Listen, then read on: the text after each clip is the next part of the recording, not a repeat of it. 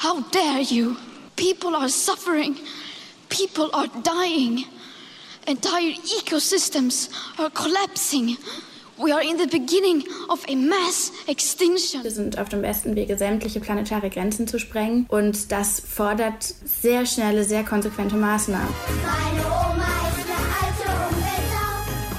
Früher hat das Thema Klimasünden angeblich keinen interessiert. Und nun sind die Medien voll damit.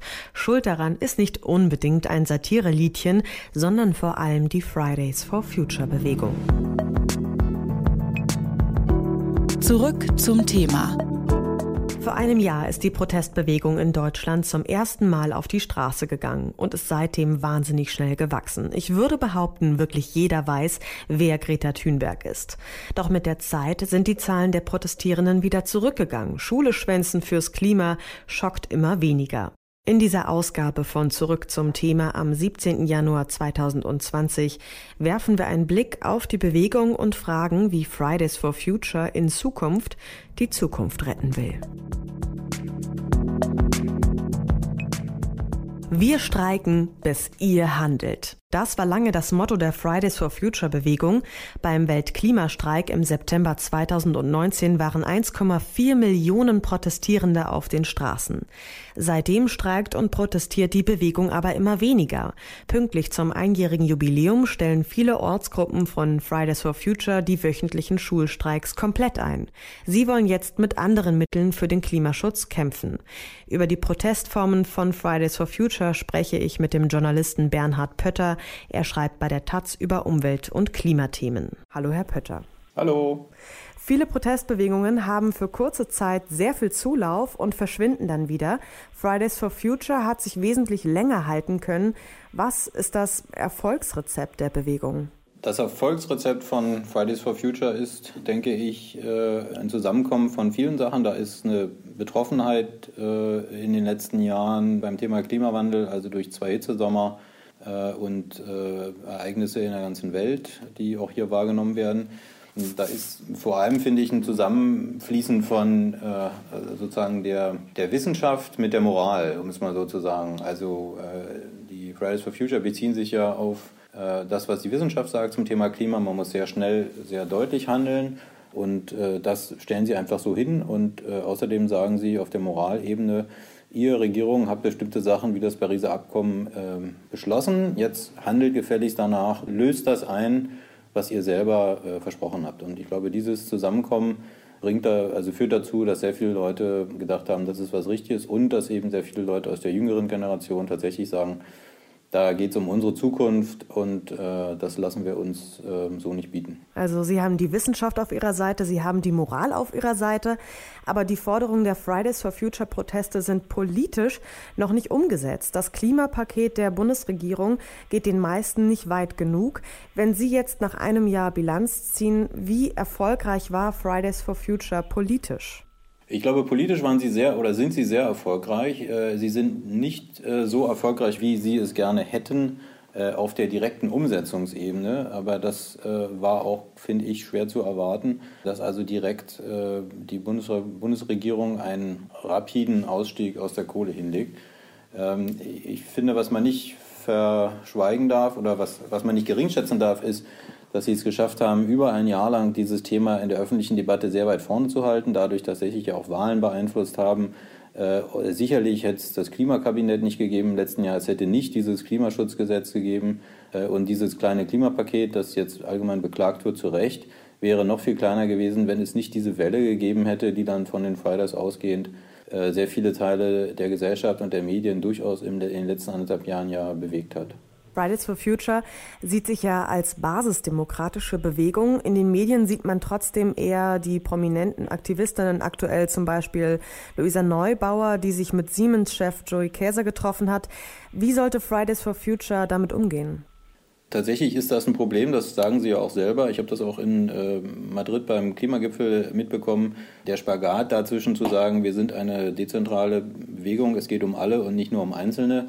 Äh, und auf der anderen Seite natürlich eine Medienöffentlichkeit zu haben, die sich da äh, sehr konzentriert auf Rita Thunberg oder auch in Deutschland Luisa Nobber oder andere. Ich glaube, aus dieser Spannung werden sie nicht rauskommen. Äh, wer Medienöffentlichkeit will, der braucht einzelne ähm, Personen, die da auch stehen und sprechen. Äh, sie haben in Madrid zum Beispiel versucht, äh, auf Konferenzen Greta Thunberg und Luisa Neubauer nur moderierend auftreten zu lassen und dann sechs Klimaaktivistinnen aus der ganzen Welt sprechen zu lassen, die ganze Zeit. Das hat eine, einerseits ganz gut funktioniert, weil diese Geschichten aus, den, aus dem Pazifik und aus den USA und äh, aus dem Amazonas, das, die kamen dann rüber, aber andererseits waren die Medien natürlich oder die Kameras waren trotzdem auf die beiden vor allem gerichtet. Also das, ähm, ich glaube, das ist eine Spannung, die wird sich schwer auflösen lassen. Und ähm, da müssen die versuchen, damit irgendwie halbwegs umzugehen. Bernhard Pötter ist Redakteur für Umwelt und Klima bei der Taz. Ich habe mit ihm über die Proteststrategien und den Erfolg von Fridays for Future gesprochen. Bernhard Pötter ist optimistisch, dass Fridays for Future auch weiterhin Druck machen wird, wenn auch auf anderen Wegen, um einen Eindruck zu bekommen, wie motiviert die Schülerinnen und Schüler nach einem Jahr noch sind und wie die Aktivistinnen selbst die Zukunft von Fridays for Future einschätzen, haben wir mit Landelin Winter gesprochen. Er ist Pressesprecher und Mitglied der Ortsgruppe in Eberswalde. Im Aufruf zur heutigen Demonstration steht, dass die Bilanz nach einem Jahr Demonstrationen ernüchternd ist. Trotz massiven Protest hat die Bundesregierung keine weitreichenden Klimaschutzmaßnahmen verabschiedet und Siemens wird weiterhin eines der größten Kohlebergwerke in Australien beliefern. Wie erklären Sie es sich, dass sich zwar das Klimabewusstsein erhöht, die Proteste aber zu keinem konkreten Ergebnis führen? Ich glaube, das ist sehr, sehr schwierig zu erklären, vor allem mit Fakten nicht zu begründen. Wenn man sich die Fakten über die Klimakrise anschaut, ist es völlig unverständlich, warum nichts passiert. Und es ist gerade so, dass die Politik gerade erst beginnt aufzuwachen. Also es ist so, wie, wie wenn morgens das Fenster offen ist und draußen zwitschert ein Vogel und irgendwann merkt man, diese Stimme passt nicht in den Traum, kurz bevor man aufwacht. Ich glaube, das ist gerade die Situation, in der die Politik ist. Und ähm, wir sind das, das Zwitschern draußen, was auf jeden Fall auch noch lauter werden muss. Das klingt äh, sehr harmlos und sehr freundlich. Nach einem Jahr Fridays for Future haben die großen Ortsgruppen in Berlin und Köln angekündigt, dass sie aufhören wollen, wöchentlich für das Klima zu streiken. Wenn jetzt nicht mehr gestreikt wird, wie sieht dann die zukünftige Strategie von Fridays for Future aus? Also die Ortsgruppe Berlin fängt jetzt nach meinem Wissen wieder an, wöchentlich zu streiken. Wie es in Köln aussieht, weiß ich nicht genau. Wir haben auf jeden Fall durchgehend jeden Freitag Proteste in Deutschland und ähm, jetzt seit über einem Jahr gab es nie einen Freitag ohne Proteste. Und sonst wird Fridays for Future sich jetzt auch mehr auf konkrete Themen fokussieren weil auch einfach die konstanten Streiks am Freitag natürlich nicht mehr so eine große Aufmerksamkeit bekommen nach einem Jahr, weil man sie halt auch einfach schon kennt. Und Luisa Neubauer hat sich vergangene Woche mit Siemens-Chef Joey Käse getroffen und angekündigt, in diesem Jahr viele Hauptversammlungen von Konzernen zu besuchen, um dort Druck zu machen. Warum glauben Sie, dass diese Vorgehensweise erfolgreicher sein könnte, als weiter auf der Straße zu demonstrieren? Ich glaube, es braucht eigentlich beides man sieht, dass die Politik gerade sehr, sehr träge ist. Solche Konzerne sind natürlich etwas weniger träge. Das hat jetzt bei, bei Siemens nicht geklappt, diese äh, Entscheidung zu beeinflussen, was finde ich völlig unverständlich ist, aus verschiedenen Gründen. Und man hat aber trotzdem gesehen, wie es auch diesem großen Konzern mit über 85 Milliarden Euro Umsatz pro Jahr zu schaffen macht und wie auch präsent diese eigentlich noch verhältnismäßig kleine Kampagne war in den Medien und so weiter.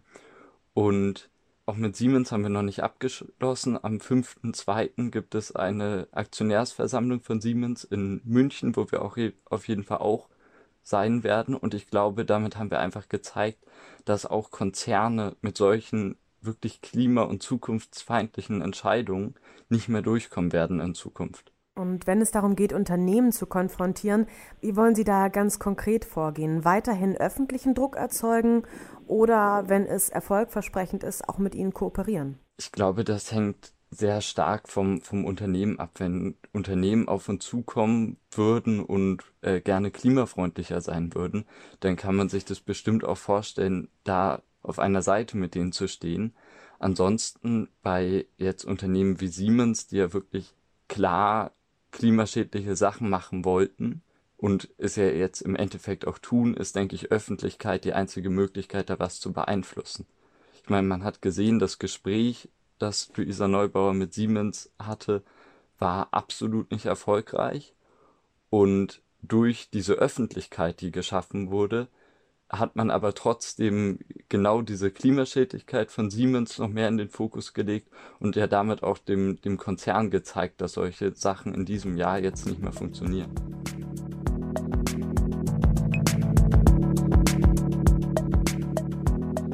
Heute zum einjährigen Jubiläum der Klimaproteste haben Fridays for Future noch einmal zu Großdemonstrationen aufgerufen.